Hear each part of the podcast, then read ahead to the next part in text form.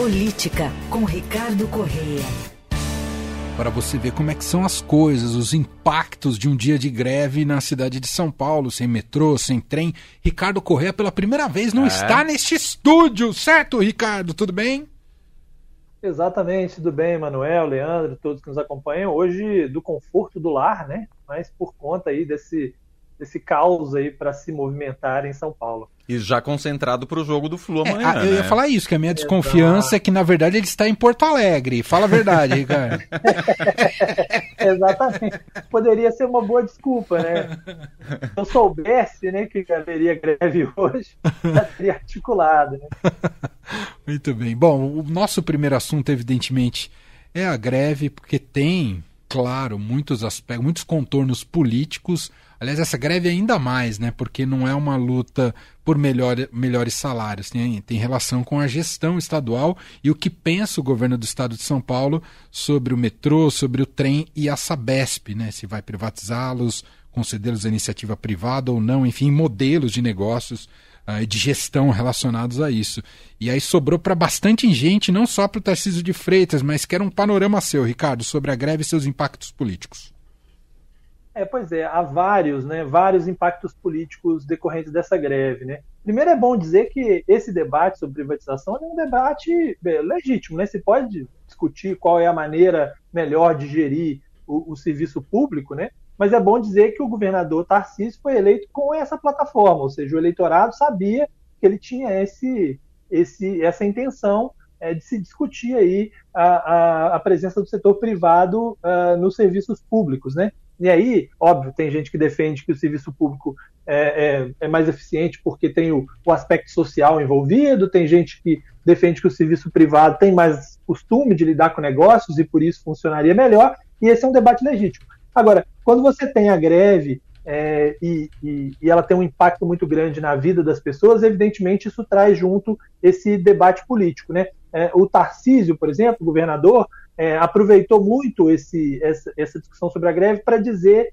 é, que é importante haver diálogo e que está havendo um diálogo é, com a prefeitura, é, né, de certa forma endossando que, olha, para o cidadão de São Paulo seria melhor ter Ricardo Nunes como prefeito, que ele negocia bem comigo e a gente está conversando, é, né, e do outro lado, considerando que a presidente do sindicato é filiada ao PSOL, do outro lado isso não haveria, né? Da mesma forma, o Ricardo Nunes tem batido muito nessa tecla, dizendo: olha, isso mostra é, como é que o pessoal costuma agir com as coisas, por uma questão eleitoral, preocupado em prejudicar a população para ter dividendos eleitorais. Esse é, o, esse é o discurso de Ricardo Nunes, enquanto do lado do Guilherme Boulos é um discurso de que é, isso se dá porque o governo não consegue é, resolver a situação, né? que isso é tudo fruto de intransigência do governo estadual. Então, é isso que está colocado. Agora, me parece que, do ponto de vista de 2024, esse discurso todo, essa discussão toda é pior para o Boulos do que para o Nunes, por dois aspectos especificamente. O primeiro deles é porque trouxe o Nunes a oportunidade de um holofote enorme, né? É, é, bom dizer que, apesar dele ser o prefeito de São Paulo, ele é muito menos conhecido do que o Guilherme Boulos. Sim. As pesquisas mostram isso, né? Porque o Boulos já foi candidato na última eleição. Então, o Nunes ganhou a oportunidade de falar o dia inteiro sobre isso, é, e, e, a todo momento ele está aí falando sobre isso, é, e ter uma posição que ajuda ele a se tornar mais conhecido e se tornar, de fato, o grande antagonista do Boulos. Esse é o primeiro ponto.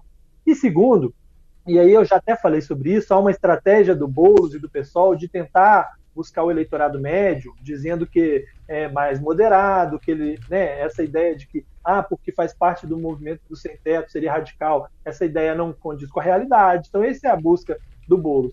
Se você tem uma greve vinculada, né, carimbada como uma greve comandada por alguém do PSOL, e na mesma semana que já teve um tumulto lá no Congresso do partido, só trocou socos lá é, durante um congresso lá em Brasília, você tem essas duas coisas na mesma semana, evidentemente isso atrapalha essa estratégia de você se mostrar mais moderado, né? Então eu acho que ele perde mais com isso do que o Ricardo Nunes é, do ponto de vista político, que é óbvio, é uma, é uma questão que não é a mais importante, a mais importante é a situação do, do povo de São Paulo, mas que também está colocada, né? Uhum, sem dúvida. Uh, e agora vamos, vamos ver também o Tar Tarcísio também é, não deixa de ser um teste aí para o Tarcísio, né? Para esse começo de gestão dele, como é que ele vai lidar com isso ao longo do, do porque essa me parece que essa greve não termina aqui, né? Ainda vai ter muitos, podem ter outros capítulos pela frente, né, Ricardo?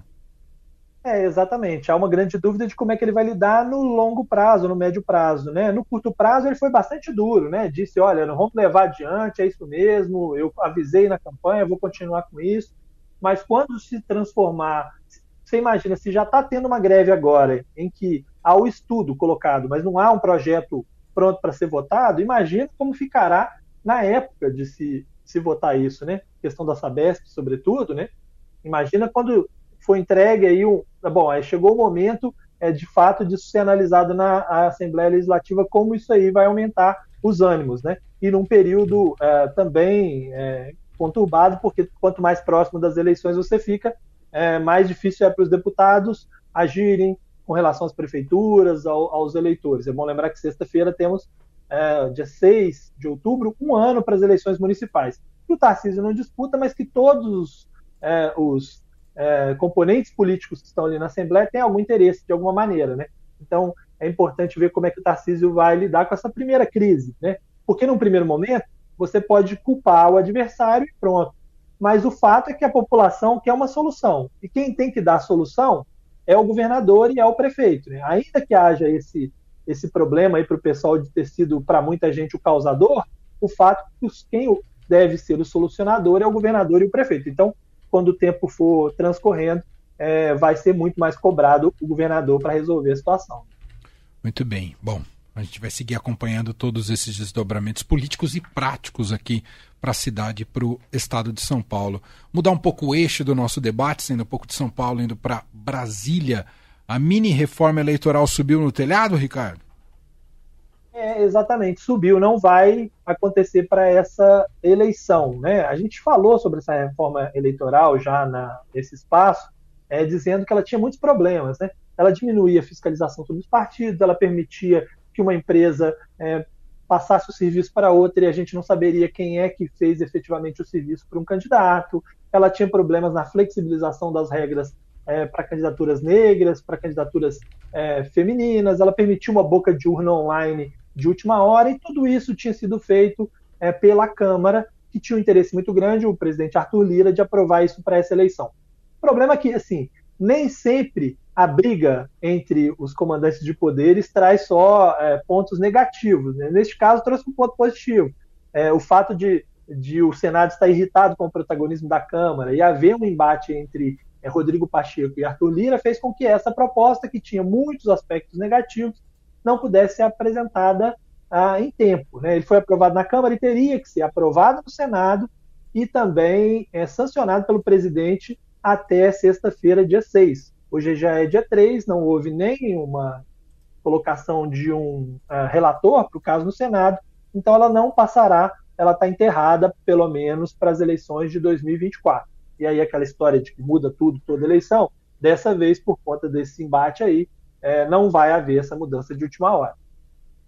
É isso. Bom, ficam como, como estão as regras, então, para essas eleições municipais. Ricardo Correia volta com a gente agora na quinta-feira, aqui no Fim de Tarde Eldorado. O Leandro tá aqui me olhando porque você quer palpite do Ricardo pro jogo de amanhã, é isso? Não, Leandro? não quero nada. Quero saber só se ele tá tranquilo. Não, não, sem Tranquilo dúvida nenhuma, não existe, não. né?